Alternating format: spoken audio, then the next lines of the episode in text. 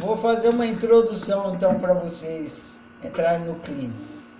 Os termos, eles são propositalmente escolhidos, aparentemente confunde, mas também esclarece, porque objeto e objetivo. Tem uma sutileza ali que a gente não está percebendo, né? Objeto e objetivo. Para que ela passe a ser percebida e a gente comece a lidar melhor com uma coisa que a gente estava ignorando. Eu costumo dizer, para viver bem a experiência humana, o principal é você entender o funcionamento do desejo. É aí que está o grande desafio da experiência humana. O funcionamento do desejo. As pessoas, quando entram no autoconhecimento, em geral, elas desprezam esse aspecto da, do autoconhecimento.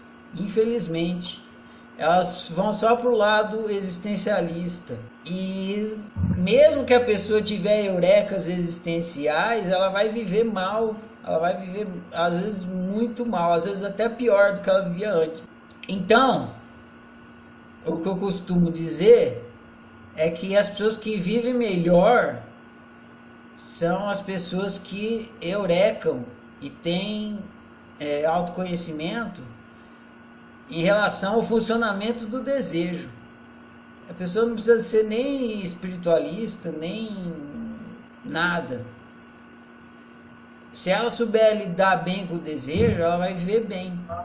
Porque viver é conviver. E o dia a dia da convivência é você lidando com o seu desejo e o seu desejo sendo bombardeado pela manifestação dos outros que estão sendo movidos pelos desejos deles. E se você não sabe como o seu desejo funciona, muito menos você vai conseguir entender como funciona o do outro. Mesmo você sabendo como o seu funciona, já é difícil você conseguir conviver com a manifestação do desejo do outro. Agora, se você não sabe nem o seu, aí a convivência fica um inferno mesmo. Fica bem difícil de você conviver. E o que você faz o tempo todo é conviver.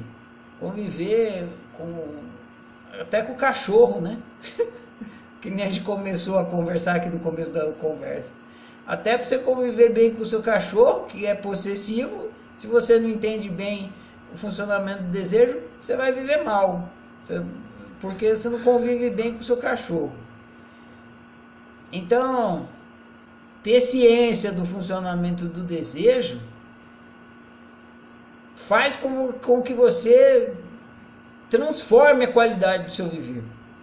Você, você, se você vivia mal, muito mal, conforme você vai despertando para o funcionamento do desejo na experiência humana, você vai virando completamente o jogo, passando a viver bem, muito bem, muito bem, obrigado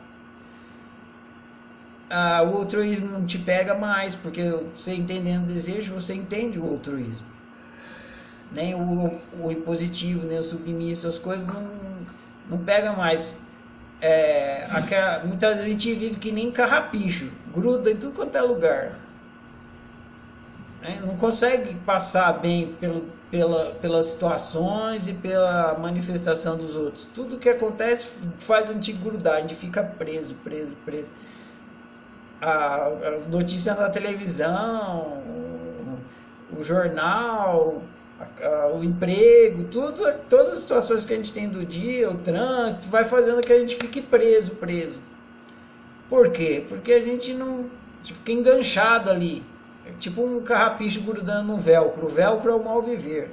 Você gruda na situação e fica enroscado. O que, que faz que você fique enroscado ali você não consegue lidar bem com aquilo, passar bem por ali. Fica preso, vivendo mal ali. Você não saber como é que funciona o desejo. Como é que funciona a vontade. Você não perceber que, que, que nem a gente viu nesse livro, não perceber a questão do objeto, do objetivo. Nossa, a Juliane deu esse testemunho, né? Ela falou: Ah, depois que eu entendi a questão do objeto, do objetivo, me ajudou demais. Exatamente. Ajuda demais, demais mesmo.